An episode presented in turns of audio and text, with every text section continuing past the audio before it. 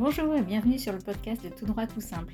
Le podcast qui aide les étudiants et les jeunes juristes à découvrir les métiers du droit et décoder le monde de l'entreprise. Je suis Delphine Bordy, ancienne avocate et directrice juridique depuis plus de 20 ans et également formatrice et créatrice de contenus digitaux.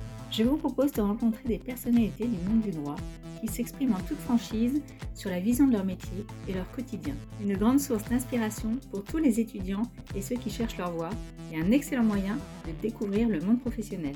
Aujourd'hui, je vais vous faire découvrir plus qu'un métier, tout un monde, celui de la gendarmerie et de la lutte contre l'impunité des auteurs de crimes considérés comme le plus grave. Christophe Concelin est enquêteur depuis 30 ans et a rejoint l'OCLCH il y a 7 ans maintenant. Et vous allez voir qu'il faut une sacrée personnalité pour exercer ce métier qui inspire respect et admiration. Bonne écoute. Bonjour Christophe, je suis, je suis très heureuse euh, de, de, vous, de vous retrouver aujourd'hui et puis également un peu impressionnée, je vous avoue, de vous interviewer. Donc vous êtes gendarme, mais vous êtes un gendarme un peu particulier, parce que vous êtes, alors je vais, dire, je vais essayer de le dire d'une traite, vous êtes, je crois, adjoint au chef de la division des investigations à l'Office central de lutte contre les euh, crimes contre l'humanité, les génocides et les crimes de guerre. C'est bien ça? C'est tout à fait ça. Donc ça s'appelle euh, l'OCLCH. Le... C'est bien ça. Ok. Et vous avez fait, je crois, toute votre carrière à la Gendarmerie nationale et vous avez été enquêteur pendant une trentaine d'années. Alors, est-ce que je peux vous demander de vous présenter et d'expliquer un peu votre parcours au sein de la gendarmerie? Oui, tout à... oui. Euh, donc, je suis rentré en gendarmerie euh, en 1990. Euh, j'ai effectué mon service militaire en tant que gendarme adjoint, gendarme auxiliaire même à l'époque. puis j'ai passé le concours de sous-officier euh, j'ai été reçu, j'ai fait un stage de sous-officier à l'école de gendarmerie du Mans d'une durée de huit mois. Puis j'ai été affecté en unité territoriale de la gendarmerie départementale en 1992 en banlieue parisienne. Et en 1996, j'ai été affecté dans une brigade de recherche, toujours en banlieue parisienne. Euh, j'ai été reçu au concours euh, de, à l'examen d'officier de police judiciaire en 1997. Et euh, à l'issue, j'ai été affecté dans une section de recherche à Versailles et puis à Paris. Et j'ai rejoint donc l'OCLCH en 2014. Et l'OCLCH, je crois que c'est un service de police judiciaire euh, qui a été créé en 2013, donc vous avez rejoint euh, quasiment tout de suite, et, qui enquête sur les, auteurs euh, d'atrocités qui sont commises pendant des conflits armés notamment. Est-ce que vous pouvez nous en dire un peu plus sur l'OCLCH justement? Alors, l'OCLCH, oui, a été créé en 2013. il est composé de trois divisions, dont deux divisions d'investigation euh, celle qui s'occupe des crimes contre l'humanité, des génocides, des crimes de guerre. Et puis, euh, depuis euh, l'année dernière, il y a aussi une division qui s'occupe des crimes et délits haineux, qui a une compétence nationale. Et notamment, pour illustrer, cette division s'est occupée de l'affaire Mila, qui a fait la une des médias il n'y a pas si longtemps que ça. Ok, donc c'est votre, votre, votre service qui a, qui a traité cette affaire-là l'occurrence. c'est donc l'Office central de police judiciaire, mais la division qui s'occupe des crimes euh, de haine. D'accord. Et donc, le CLCH, alors de ce que je comprends, euh, il est compétent, alors peut-être pas pour les crimes de, haine, mais il est compétent sur l'ensemble du territoire euh, national et c'est aussi le point de contact pour les, les échanges internationaux de coopération policière pour les crimes qui, relèvent de son mandat, c'est bien ça? Est-ce que c'est quoi sa compétence en fait? Alors la compétence, c'est une compétence universelle. D'accord. C'est-à-dire qu'on euh, on traite euh, les délits, euh, les crimes pardon, qui ont été commis à l'étranger par des étrangers.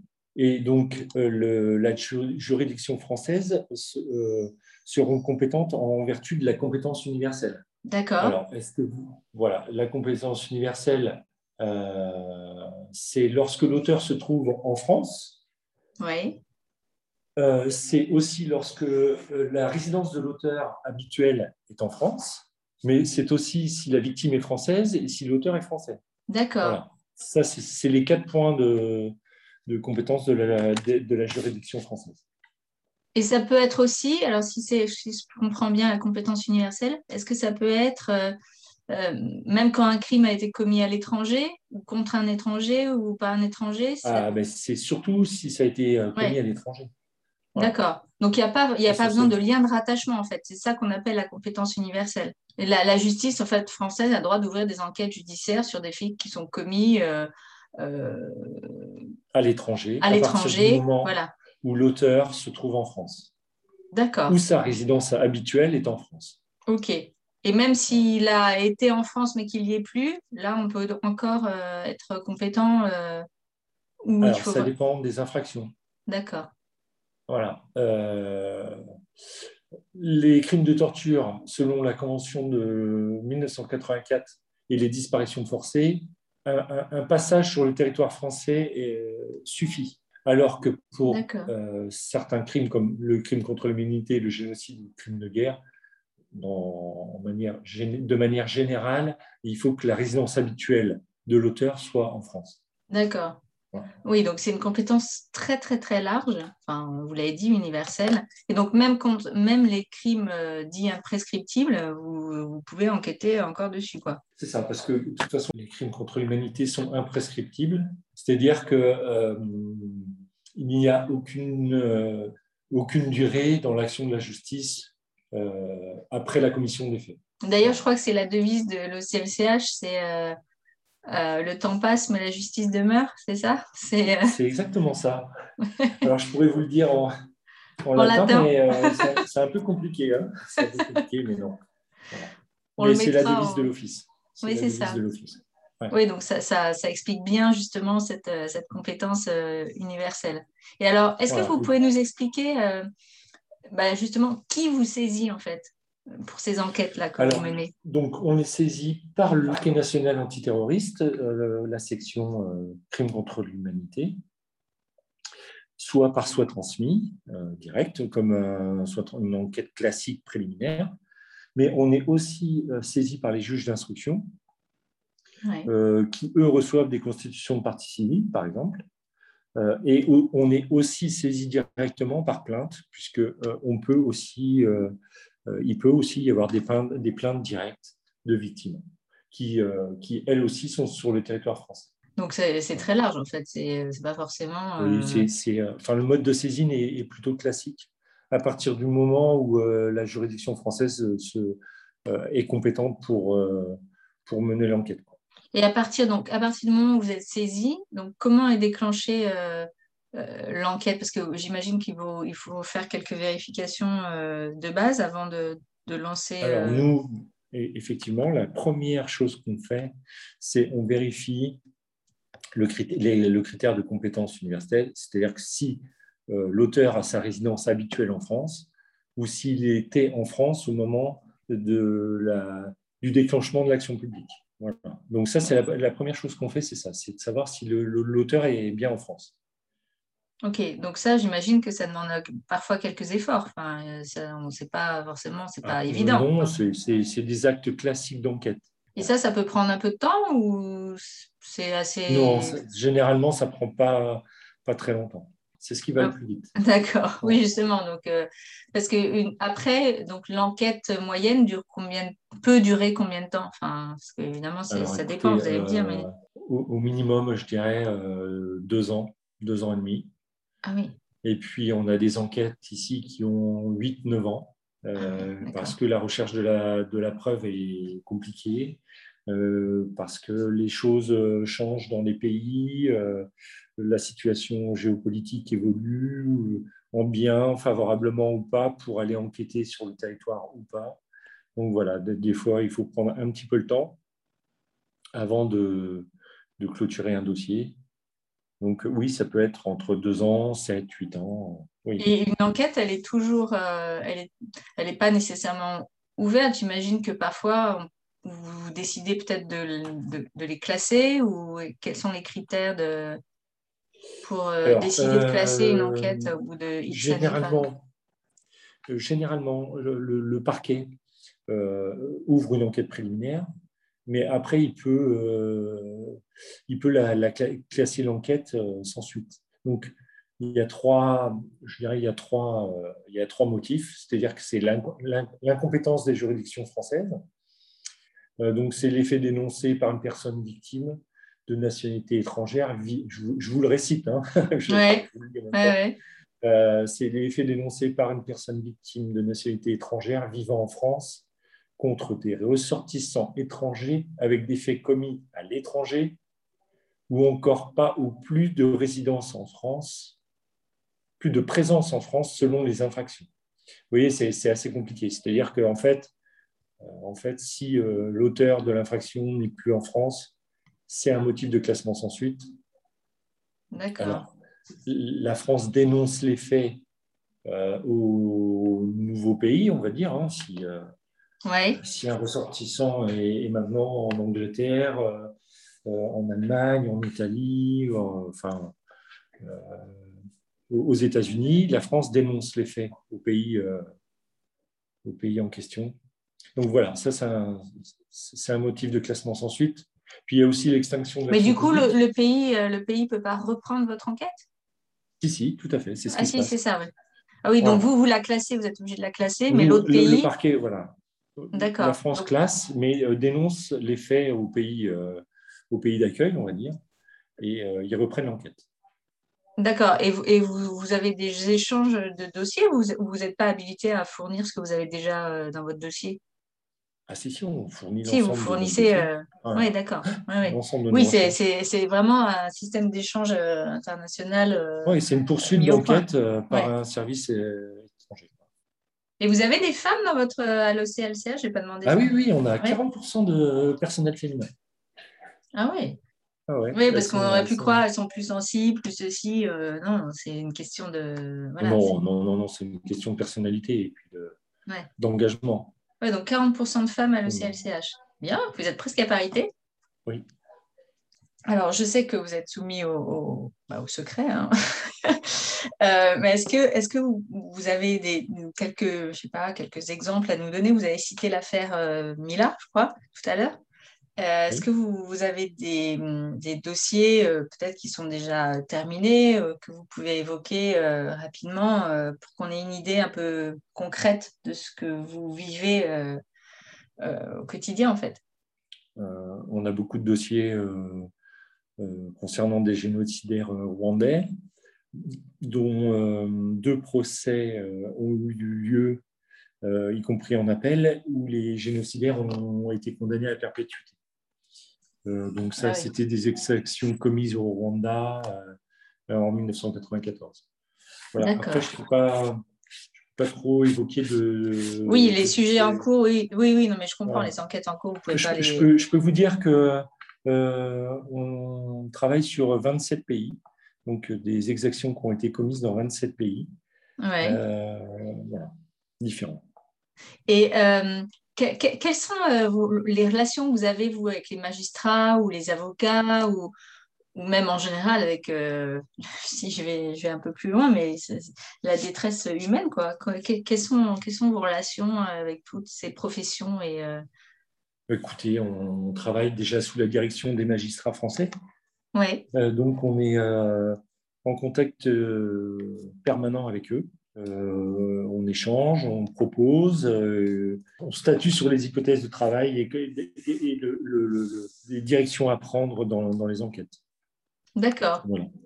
Et les avocats, euh, est-ce que, j'imagine que les, génocidaires ou les, ceux qui sont euh, en accusation. Euh, j'imagine qu'ils ont des avocats ou peut-être même des traducteurs. Ou euh, est-ce qu'avec eux, les relations sont, toujours simples ou c'est bah, parfois. Écoutez, on n'a pas vraiment de relation avec les avocats des, mises en cause. Non. Enquêter directement auprès de. Vous interrogez directement les, personnes concernées, vous n'avez pas forcément. Oui, c'est ça. Les, magistrats ont des contacts avec les, avec les avocats, mais nous, nous non. Et comment, euh, j'ai un peu une question, un peu, vous avez peut-être trouvé ça un peu bête, mais comment vous faites pour, euh, pour surmonter bah, l'insupportable, quoi. Comment vous faites ça? Parce que ça paraît. Enfin, c'est un métier qui est, très dur. C'est pas, pas, naturel, voilà. Euh, je ne suis pas sûre que tout le monde soit, soit capable de faire ça. Donc, euh, c'est une question qui me. Je sais pas.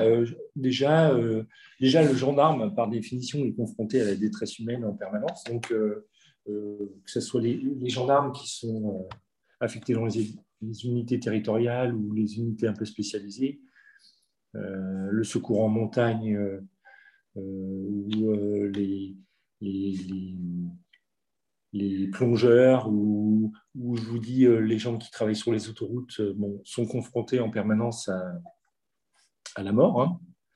Mm. donc, bah, nous aussi, nous aussi, unité spécialisée, notamment lorsqu'il s'agit de, de, crimes contre les personnes. On essaye de se détacher. on ne se met pas à la place de la victime. Euh, et puis on discute beaucoup avec nos collègues et puis on peut être aussi appuyé par des psychologues si on en a besoin. Euh, mais euh, tout, ça pour vous dire que depuis, depuis toujours, le gendarme est confronté à, la détresse humaine. Et c'est, mais c'est quelque chose qu'on vous apprend à l'école ou finalement c'est, c'est l'expérience qui fait que bah, vous avez arrivé à avoir cette distance et ce recul nécessaire pour, euh, pour continuer à travailler On ne l'apprend pas, oui, je pense que l'expérience, et puis euh, de discuter, euh, discuter avec les anciens. Déjà, quand vous intervenez sur une scène de crime, je ne parle pas du, d'un génocide ou d'un crime de guerre, mais en, hmm. règle générale, vous n'êtes pas seul. on ne vous laisse pas. Enfin, le, le, jeune gendarme n'accepte pas tout de suite tout seul euh, en permanence à la scène de crime, même s'il est primo-intervenant, bien sûr que euh, bien sûr qu'il est tout de suite sur les faits, mais euh, bon, bah, une fois qu'on est dans l'action, on est dans l'action. On ne pense pas trop à, ce qu'on voit.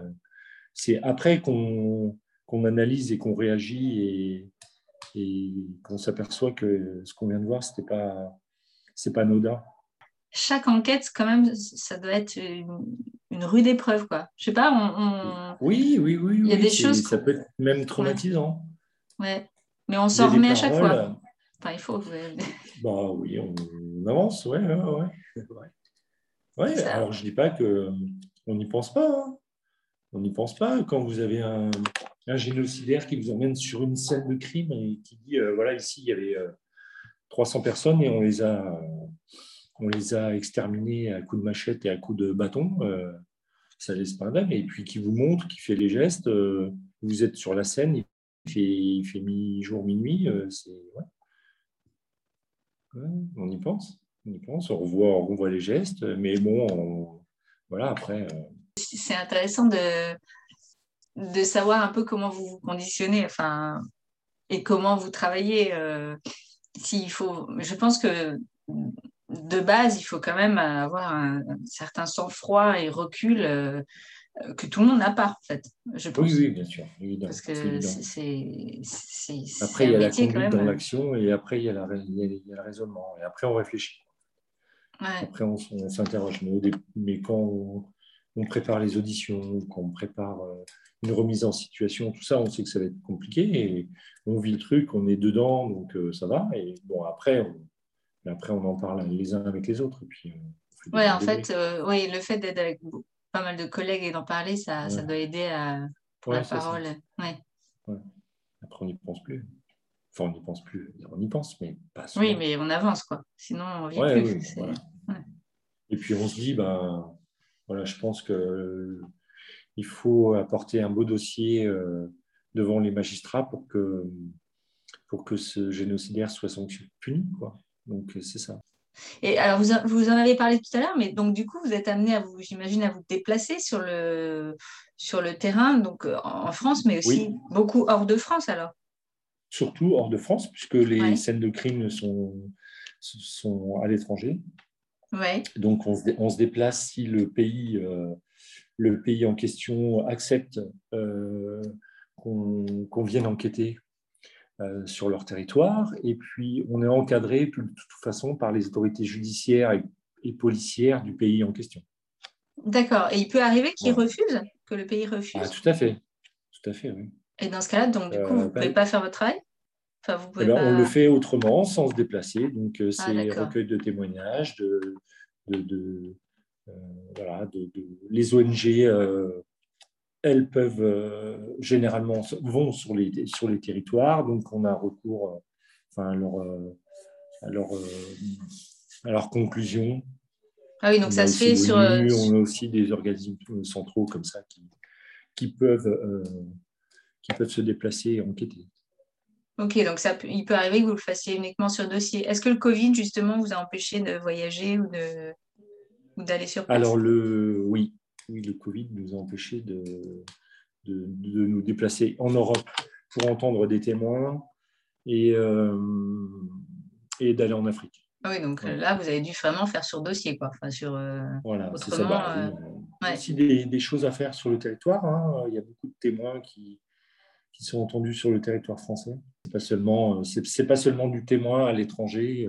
Euh. Et alors, comment, comment on, fait partie de, de- pour, pour les étudiants là, qui nous écoutent, comment on fait partie de cet office? Comment, euh, quel, quel grade il faut? Quel- quel- Quels examens il faut passer? Euh, Alors, il- comment, on, comment on y entre, en fait? Alors en fait, euh, en fait euh, tous- tous les ans, on, on- on- on fait un appel à volontaires. Donc euh, pour pouvoir nous rejoindre, il suffit d'être euh, officier de police judiciaire, donc être déjà sous-officier de gendarmerie, hein, Ouais. euh, policier, puisqu'on a des policiers euh, qui travaillent avec nous, puisque c'est un, un office interministériel. Donc, il faut être officier de police judiciaire, il faut, faut remplir quelques, quelques critères. hein. C'est-à-dire que nous, ce qu'on demande, c'est avoir une expérience au police judiciaire, c'est- c'est-à-dire avoir été affecté au- euh, dans une unité de police judiciaire, une brigade de recherche ou une section de recherche. D'accord. Voilà. Arriver avec des connaissances et être à l'aise avec euh, le code de procédure pénale. Ouais, d'accord. Après, euh, après, avec l'envie et euh, avec l'envie, euh, tout, tout va bien.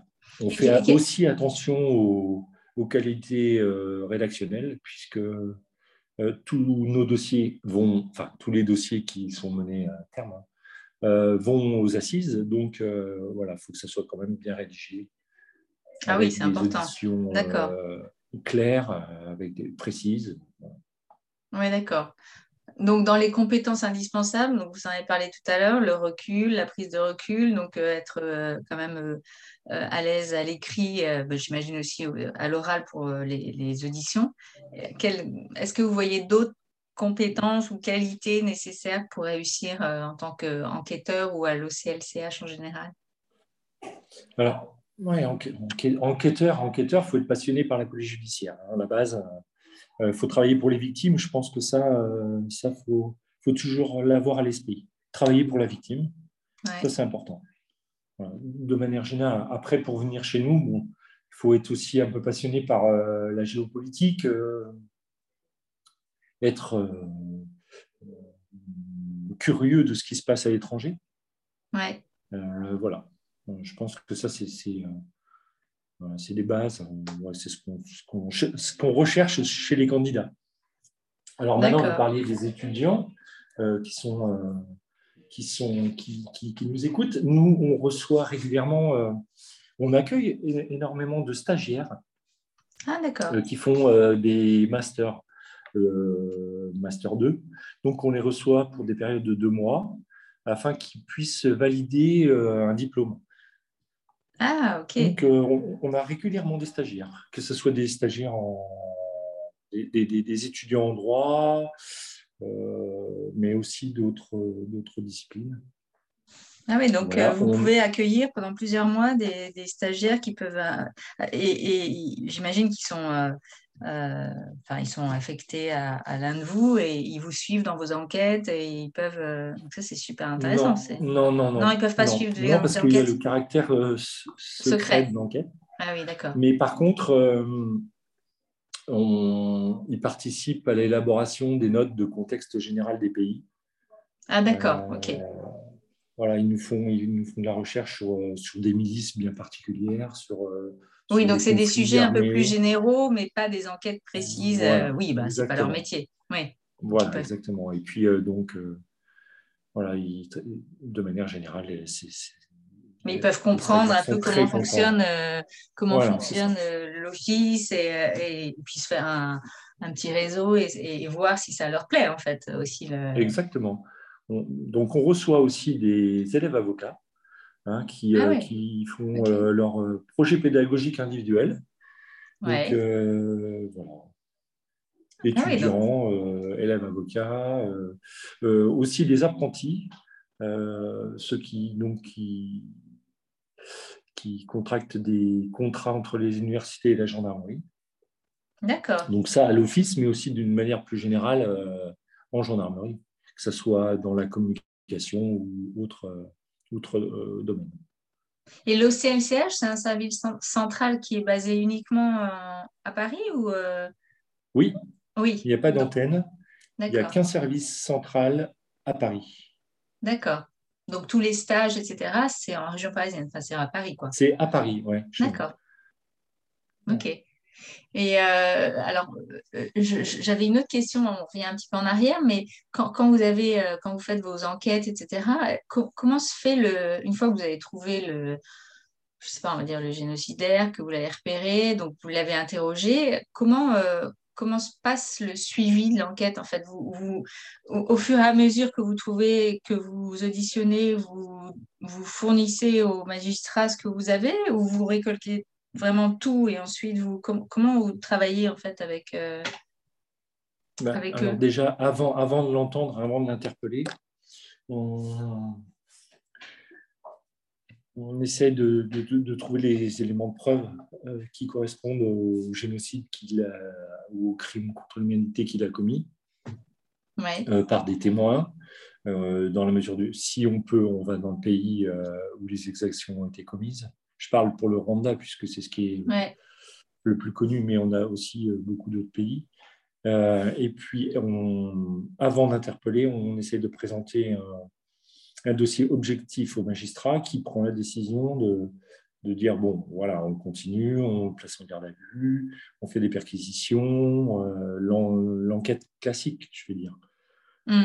Et après, il y a une mise en examen ou pas, hein, euh, une incarcération ou pas, et puis après, on continue de travailler sur, euh, sur ce qu'on a pu trouver, sur les, les, les, nouvelles hypothèses de travail, les nouvelles directions qui ont été ouvertes par l'audition du mise en cause. Et puis, euh, puis voilà, en fait, c'est un travail un peu plus classique. classique.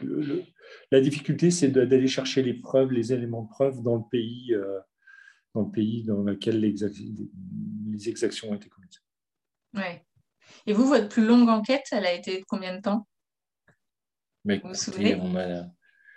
Non, euh, j'ai commencé une enquête en 2014 qui a été reprise par, euh, par des collègues. Et puis, quand je suis revenu à l'office, euh, je, je, me suis replongé un petit peu dedans. Et puis, elle vient d'être, elle vient d'avancer là. ah oui, donc, donc c'est, c'est encore en cours. Ah oui, donc ça fait quand même 7 ans là. ouais, c'est ça, c'est ça. ça va encore durer un peu, je pense. Et c'est, pas un, un, côté un peu frustrant de pas d'avoir des enquêtes si longues et parfois qu'on ne peut pas mener à leur terme. Non, c'est pas. Ah non, non, mais je pense que ça fait partie du, du travail. Hein. Il faut, faut, avoir conscience que c'est pas c'est pas simple et que ça va doucement. Ouais. Ouais. Il ne faut pas être quelqu'un de ultra pressé, quoi. Non. et pas dans ce domaine-là. Ouais. C'est pas, pas, pas une infraction euh, euh, au code de la route. Voilà. Ouais. C'est pas du tout ça. Alors, bon, on l'a vu, hein, vous traitez quand même des sujets complexes et, difficiles au quotidien. Euh, si je puis me permettre une dernière question, comment vous faites pour vous, pour vous changer les idées, en fait? Ah, bah, Comme je vous disais tout à l'heure, il faut savoir fermer la porte. C'est-à-dire que ben, on est au boulot, on est déjà passionné par ce qu'on fait, on, y passe du temps. Hein, les journées sont, longues, mais une fois que c'est terminé, il faut faire autre chose. Voilà, donc euh, il y en a qui lisent, il y en a qui font du sport, il y en a qui, euh, qui s'occupent de leurs enfants. Qui, euh, voilà. et puis si on arrive à faire tout ça, ben, c'est bien. Voilà. Non, non, faut, voilà, faut pas, faut pas, faut pas mettre les œufs dans, dans, le même panier. Faut avoir, faut avoir une, une soupape, ou un échappatoire, ça c'est sûr, euh, pour, euh, pour, pour, que la soupape puisse bien fonctionner. oui, c'est ça, ouais. Ben, écoutez, je vous remercie énormément pour cet échange parce que moi j'ai appris plein de choses et je ne connaissais pas du tout ni votre métier ni l'OCLCH. Donc j'espère que les auditeurs auront une vue d'ensemble assez euh, générale et, même et à, la fois très précise sur euh, ce que vous faites et euh, comment, vous, comment vous fonctionnez au quotidien. Et je vous remercie énormément de cet échange et de votre temps pour nous avoir expliqué tout ça en tout cas. Bah, écoutez, non, merci à vous. C'est une belle initiative et je vous remercie aussi de, de faire connaître euh, notre office. Merci beaucoup Christophe et puis à très bientôt.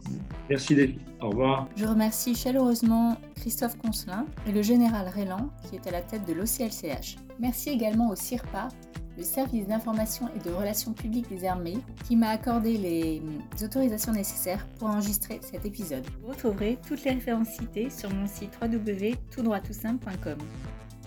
Vous pouvez également suivre l'actualité de Tout droit tout simple sur LinkedIn. Si vous avez un projet, un métier, une vision du droit à partager, contactez-moi. Ah, j'allais oublier, abonnez-vous au podcast et laissez un avis si vous l'appréciez. Merci et à bientôt